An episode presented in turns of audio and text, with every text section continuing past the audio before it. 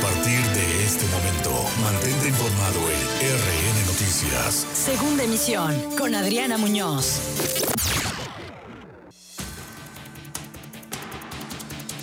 Siete de la tarde en punto, es lunes 8 de febrero. Muy buena tarde, los saluda Adriana Muñoz y esta es la información en la segunda emisión de RN Noticias.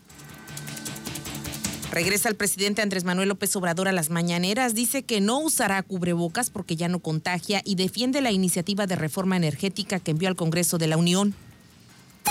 Emite el gobernador de Veracruz, Cuitlagua García Jiménez, cuarta alerta preventiva por coronavirus. El Carnaval de Veracruz, la máxima fiesta de los veracruzanos, será virtual y se llevará a cabo del 25 al 28 de febrero, confirma el alcalde porteño Fernando Yunes Márquez. Las pérdidas por la cancelación del Comité de Carnaval de Veracruz ascienden a 250 millones de pesos. Afirma el presidente del Comité de Carnaval, Luis Antonio Pérez Fraga, que los reyes de las fiestas serán honoríficos. Van ocho detenidos por el ataque a fiscal de distrito y diputada local de Morena en Oluta, confirma la Fiscalía General del Estado. Este martes, la bancada panista de la Cámara de Diputados solicitará la destitución del delegado de Bienestar, Manuel Huerta Ladrón de Guevara. Al respecto, el delegado de Bienestar en la entidad responde que quien acusa tiene que probar y además advierte a los ayuntamientos que las épocas de los moches ya pasaron. Tras incendio en anexo para adictos en el puerto de Veracruz, el ayuntamiento porteño pide regular estos lugares que operan fuera de la norma sanitaria. El gobierno del estado destinará en 2021 más de 1.700 millones de pesos en apoyos a población ante contingencia por COVID-19. Fallece por coronavirus el alcalde de Atzacán, Octavio Misael Lorenzo Morales. Según el INEGI, gran parte de los adolescentes veracruzanos abandona los estudios entre los 14 y 15 años. Hoy inició clases la Universidad Veracruzana. Reabre Guardia Nacional circulación en autopista Veracruz-Puebla tras accidente de dos tráileres y un automóvil. Más cambios en la Secretaría de Gobierno. Israel Roldán deja la editora de Gobierno y asume la Subsecretaría Jurídica y de Asuntos Legislativos. Le entrega el nombramiento el secretario de Gobierno, Eric Cisneros Burgos.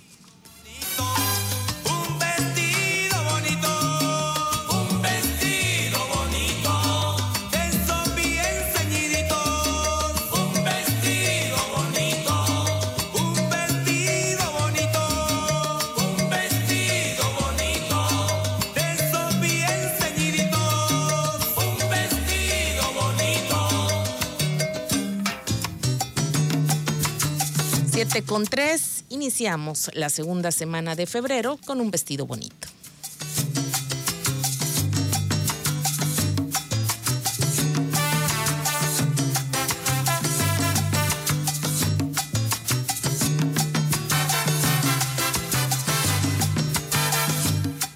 7 con 3, con un vestido bonito y toda la actitud, pero por supuesto con toda la información de la última jornada. Estaremos transmitiendo la próxima media hora a través de Más Latina 965, dándole a conocer los pormenores de los hechos generados a nivel local, estatal, nacional e internacional, como todos los días. Soy Adriana Muñoz, gracias por el favor de su atención y por supuesto de su sintonía. Este día el presidente Andrés Manuel López Obrador regresó a las mañaneras, dijo que retomará su agenda y también sus giras sobre todo advirtió que no usará cubrebocas a 11 días de que fue diagnosticado porque según, porque según él ya no contagia y defiende además la iniciativa de reforma energética que envió al Congreso de la Unión. En primera instancia al mandatario expresó su agradecimiento a quienes manifestaron su preocupación y apoyo durante las últimas semanas. Insistió en que amor con amor se paga y que está de nuevo en pie de lucha. Van a continuar, dijo desde su gobierno, con la cuarta transformación. A todos. Y como decía José Martí, amor con amor se paga. Estamos eh, de nuevo de pie y en lucha Vamos a continuar con la transformación, con el proceso que se inició de transformación, que es fundamental para México, el que podamos acabar con la corrupción, para que de esta manera se moralice nuestro país y podamos vivir con bienestar y con felicidad. Esto lo dijo esta mañana, al mismo tiempo que reiteró que esperará su turno y las recomendaciones de los médicos para vacunarse contra el coronavirus. En esta primera etapa, señaló Andrés Manuel López Obrador, se dará prioridad a las y los adultos mayores, al personal de salud y al personal educativo. Se actúa en una circunstancia como esta con influyentismo, dando el mal ejemplo de que como soy el presidente, a mí me tienen que vacunar primero. No, tenemos que pensar en la igualdad. Todos somos iguales.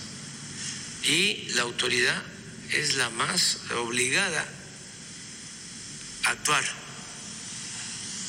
de manera consecuente. Asimismo, Andrés Manuel López Obrador advirtió que seguirán desde el gobierno de México haciendo frente a la pandemia respetando las libertades individuales. Ninguna medida sanitaria, señaló, será de carácter obligatorio. En México no habrá autoritarismo. Esto lo refirió porque ratificó que no habrá sanciones o castigos corporales o económicos para quienes no utilicen cubrebocas y violen algunas medidas sanitarias. Como en otras partes ni se ha obligado a nada. Es una decisión de cada persona. ¿Qué es lo que se ha venido recomendando? Cuidar la sana distancia, el no hacer eh, actos eh, masivos, el cuidarnos incluso hasta de reuniones eh, familiares, cuando participan mm, muchas personas. Eso, básicamente. Eso básicamente es lo que pide el presidente de la República, Andrés Manuel López Obrador. No obstante, ya anunció su próxima gira. Será a Oaxaca. Estarán presentes incluso el gobernador de dicha entidad, Alejandro Murat Hinojosa, que es, como bien se dice en el argot periodístico nacional, el mandatario favorito de oposición de la Cuarta Transformación.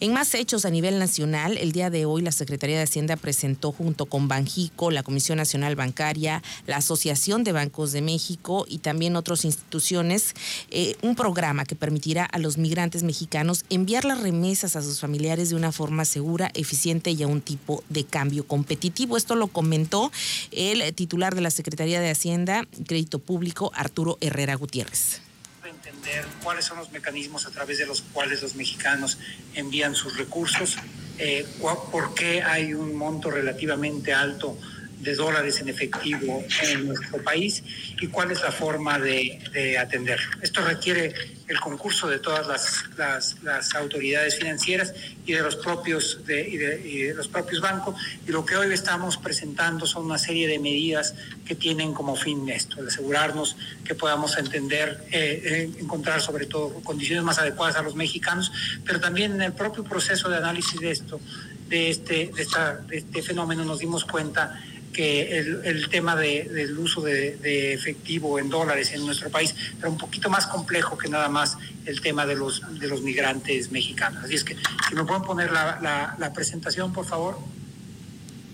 El programa se llama Bancarización de las remesas en efectivo de los mexicanos en Estados Unidos y este día presentó Arturo Herrera toda la glosa, la numeralia, la logística y por supuesto la estructuración en papel de lo que será este programa para apoyar a los paisanos mexicanos, a nuestros conacionales en Estados Unidos para que de alguna forma pues eh, sea más efectiva, más eficiente, más puntual, pronta y expedita el envío o el proceso de envío de remesas a sus familiares aquí en México. Recordemos que las remesas es el segundo ingreso más importante después de los activos petrolíferos en nuestro país. En más información, este día también eh, el presidente de México, Andrés Manuel López Obrador, defendió la iniciativa de reforma al sector eléctrico que envió a la Cámara de Diputados antes de que fuera detectado con coronavirus. Dijo que para que no sigan estos abusos es que lo hizo, pues se inconforman pero se tiene que garantizar el compromiso que se hizo con el pueblo de México de no aumentar el precio de la luz y llevan dos años sin que esto ocurra, reiteró Andrés Manuel López Obrador. Autoridades corruptas, empresas extranjeras. Entonces, ahora que enviamos esta iniciativa para que no sigan esos abusos, que no siga ese saqueo, pues se inconforman. Pero tenemos que garantizar el compromiso que hicimos con el pueblo de no aumentar el precio de la luz. Llevamos dos años sin que aumente el precio de la luz. Cuando ellos malgobernaban, constantemente aumentaba el precio de la luz, como aumentaba constantemente el precio de las gasolinas, los gasolinazos. Entonces, yo tengo el compromiso de que no aumente el precio de la luz y el precio de las gasolinas y lo voy a cumplir. Es lo que advirtió Andrés Manuel López Obrador esta mañana en el campo energético. 7 con 11, vamos a un corte y regresamos. En un momento regresamos con el noticiero que informa verazmente a Veracruz. RN Noticias. Estás escuchando RN Noticias.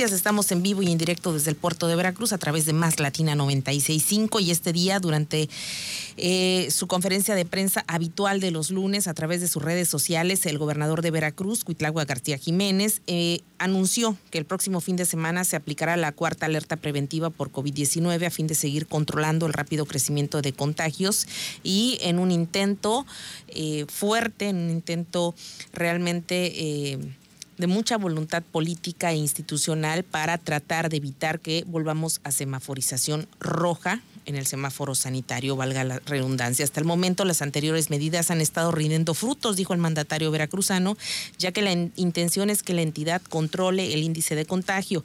Por ello, Cuitlagua García dijo que coincidiendo que el 14 de febrero es un día de festejo para muchos y el 15 es quincena, se busca evitar las concentraciones en los lugares públicos. Destacó que para esta ocasión se pudo llegar a un acuerdo importante con el sector empresarial, quienes accedieron a ser más estrictos en las medidas sanitarias.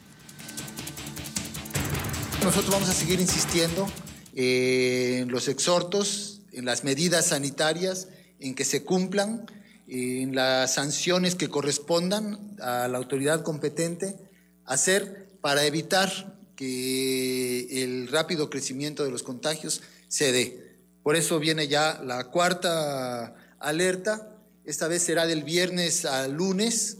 Eh, hicimos una pequeña modificación Hoy lo estaré consultando con el comité técnico, eh, con el doctor Ramos Alor, para hacerla del día 12 al 15. Eh, es un fin de semana que coincide con la quincena y coincide con eh, el 14 de febrero. Entonces, dentro de qué cosas vienen, es de destacar que tanto la tercera como cuarta alerta preventiva lleva como mensaje principal quedarse en casa, ya que el sector salud también ha estado presente durante casi un año y necesitan descanso, siendo entonces que las y los ciudadanos deben colaborar apegándose a las medidas implementadas y evitando fiestas. Esto es un tema de elemental sensibilidad conciencia y por supuesto hasta un asunto de mínima urbanidad. Esto es lo que da a conocer el gobernador de Veracruz, Cuitlagua García Jiménez. ¿Y cómo de acuerdo a la última jornada? 52.242 casos confirmados en la entidad veracruzana, negativos 40.769, sospechosos 10.950, defunciones desgraciadamente hemos llegado a 7.328. Este es el tema y sobre todo después de lo que pasó en el pasado puente del 5 de febrero, es decir, el pasado fin de semana donde la aglomeración fue realmente preocupante. Y en lo que respecta a las autoridades federales de salud, el subsecretario federal Hugo López Gatel informó que se espera conocer la decisión de la COFEPRIS sobre la vacuna Coronavac en esta semana. Tenemos una nueva vacuna en el horizonte, que es la vacuna de Sinovac, que se llama Coronavac. Sinovac es una empresa asentada en China y Coronavac es una vacuna que ha estado en curso el ensayo clínico en varios países. Esto incluye Chile, Brasil, Turquía y varios otros. Hoy ingresó su trámite a COFEPRIS. Es posible que al inicio de la siguiente semana tendremos noticias ya de las deliberaciones de COFEPRIS y de las resoluciones parte de lo que comentó Hugo López Gatel y en el caso del sector salud del Estado advierten que es necesario reforzar las medidas sanitarias, que la ciudadanía se apegue a las mismas y por supuesto que hagan caso a la cuarta alerta preventiva. Al bajar la guardia en las medidas preventivas, ahora nos encontramos en naranja, de riesgo alto. Por eso cada noche nuestro secretario de salud solicita a la población la participación directa, porque es disminuyendo la movilidad de las personas en las calles, en los espacios públicos abiertos y cerrados, como se pueden evitar los contagios. Se necesita de la participación de ustedes como población, principalmente de las personas que gustan de las fiestas, las reuniones o los viajes sin las medidas preventivas. Son quienes necesitamos que reflexionen sobre la gravedad de no protegerse pues es así como se pueden contagiar y contagiar a más personas. Ahí está el exhorto de la doctora Guadalupe Díaz del Castillo Flores, quien es subdirectora de Prevención y Control de Enfermedades de la Secretaría de Salud del Estado de Veracruz, quien presidió este domingo, en lugar del secretario de Salud Roberto Ramos Salor, el informe diario sobre COVID-19 en la entidad veracruzana. También señaló que el trabajo en equipo hará posible lograr el color verde del semáforo epidemiológico nacional, pero las entidades deben coadyuvar y por ello la ciudadanía debe poner de su parte. Por eso cada noche las sanitarias estatales solicitan la participación ciudadana, pues únicamente reduciendo la movilidad en calles y espacios públicos y cerrados principalmente.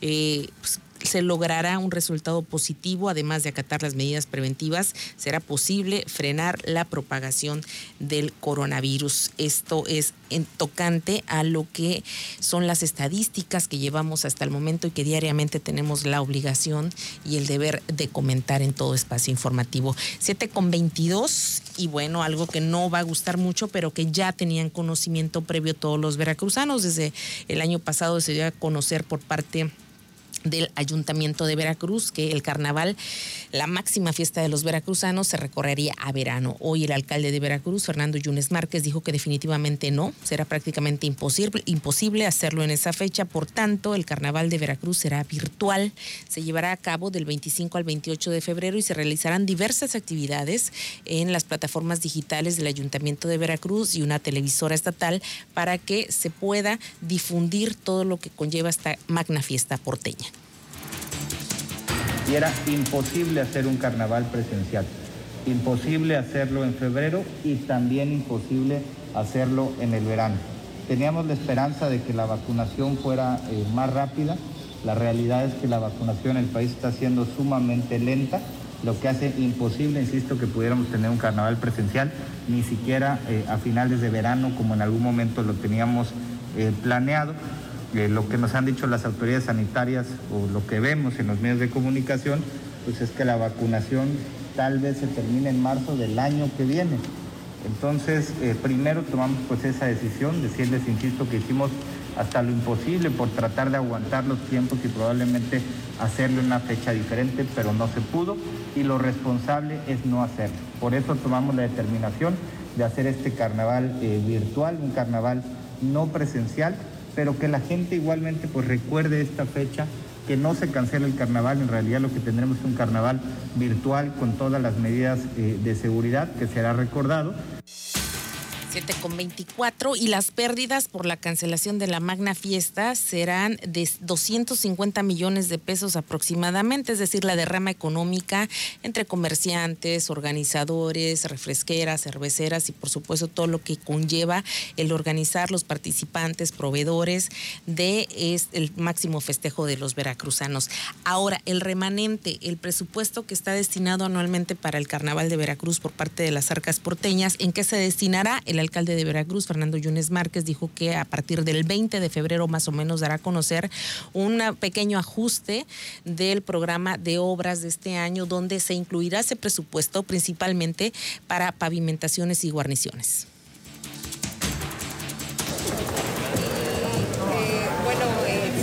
Planeado qué obras podrían... Como lo comenté ahorita, este, lo tenemos que dar a conocer la general de inversión, pero va a ser específicamente para el rubro de pavimentaciones, eh, que hace mucha falta en diversas calles de la ciudad.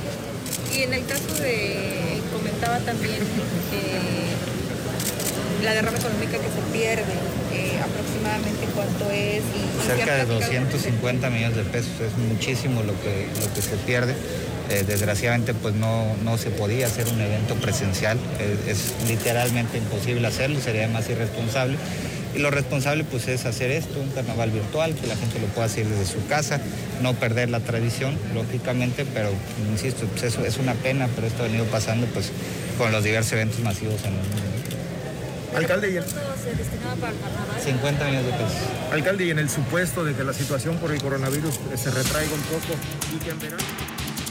En el supuesto, dijo el alcalde, es prácticamente imposible que esta situación se componga o se llegue pues a término de la pandemia, esta emergencia sanitaria que ha dejado consecuencias graves en todos los sentidos y sectores, pues que se pueda realizar la fiesta en verano próximo. Definitivamente este año no habrá carnaval, como en otras fiestas religiosas, otras fiestas que son emblema de los municipios de la entidad de Veracruzana. En el caso del Carnaval de Veracruz llama más la atención porque es la fiesta más grande y de mayor proyección eh, por parte de la entidad veracruzana y por supuesto de gran, de gran tradición, independientemente de lo que significan también las otras fiestas como la recientemente cancelada Fiesta de la Candelaria, entre otras muchas más. 7 con 26, el presidente del Comité de Carnaval, Luis Antonio Pérez Fraga, explicó que los reyes, tanto los adultos como los niños, los reyes infantiles, serán honorarios. Ellos van a participar como muchas otras personas, se ha diseñado una plataforma digital bastante extensa donde se darán a conocer a través de historiadores veracruzanos lo que significa esta fiesta carnestolenda, no nada más para los porteños, sino para todos los veracruzanos en general y por supuesto el sentido histórico y religioso de esta fiesta. Para evitar cualquier riesgo entre la población. Sí, los reyes infantiles le solicitamos a la señora Mariela, la presidenta del DIF, para que sean dos niños eh, de escasos recursos económicos de, la, de veracruzanos, para que sean nuestros reycitos. Y tal como lo anunciamos hace rato, la señora Caritina, que es la última de las bastoneras del 14, va a ser nuestra reina. Y Manzanita eh, este, va a ser nuestro rey del carnaval este Manzanita, al haber formado ya parte de la Sí, no, es que él nunca ha sido rey, él, ha sido princeso y los princesos no están impedidos para poder aspirar al reinado. En este caso, como todos saben, es por votos y es por dinero. Entonces, para gente que no cuenta con los medios económicos eh, requeridos, pues le es muy difícil llegar al reinado. Pero ambos son gente que tiene más de cuarenta y tantos años dentro del carnaval. 7 con 28 en otra información. Se llevan ocho detenidos por el ataque a fiscal de distrito y la diputada local de Morena, Noluta ocurrido hace unos días, confirma la Fiscalía General del Estado en voz de la titular Verónica Hernández Yadans. Por el día de hoy, algo que se comentó fue de ocho detenidos que se tienen eh, a partir de los operativos implementados por los sucesos ocurridos en Oluta en días pasados y que tienen que ver con una banda eh, delictiva que opera en el sur de la entidad. A la fecha son ocho detenidos ya como presuntos eh, participantes en este hecho. Eh, cada uno de ellos pues está sujeto al proceso judicial y a las medidas que los jueces vayan determinando. En posteriores días continuaremos compartiendo con ustedes información que por ley se permita, ya que todo proceso por otra parte, este martes la bancada panista de la Cámara de Diputados solicitará la destitución del delegado de Bienestar Manuel Huerta Ladrón de Guevara por eh, presuntas irregularidades en el programa social Sembrando Vida. Reiteró una vez más el diputado local del PAN, Carlos Alberto Valenzuela González. Esto lo hizo esta mañana de lunes en el Ayuntamiento de Veracruz. mi coordinador, Juan Carlos Romero Hicks, eh, y mañana mismo desde la tribuna pediremos la destitución de Manuel Huerta, ladrón de Guevara. Eh, estamos esperando su respuesta, estamos esperando y lo retamos a debatir, porque tal parece que ante las muestras de corrupción en el programa Sembrando Vida, el delegado lo único que se ha, que se ha dedicado a decir es que el PRI robaba más, como lo dice siempre Morena cuando descubrimos uno de sus fraudes, una de sus estafas. Lo que nosotros le pedimos al delegado Manuel Huerta es que dé la cara, que responda eh, ante los medios de comunicación, ante la sociedad, y si no lo hace, lo tendrá que hacer ante las autoridades a partir de la siguiente semana. Eh, nosotros el día de mañana estaremos presentando esta denuncia y lo más importante, lo que queremos es que estos moches que se le están haciendo a las personas más necesitadas, moches del 10%, 7 de la tarde con 30 minutos y al respecto el delegado de Bienestar Manuel Huerta respondió, respondió que quien acusa tiene que probar.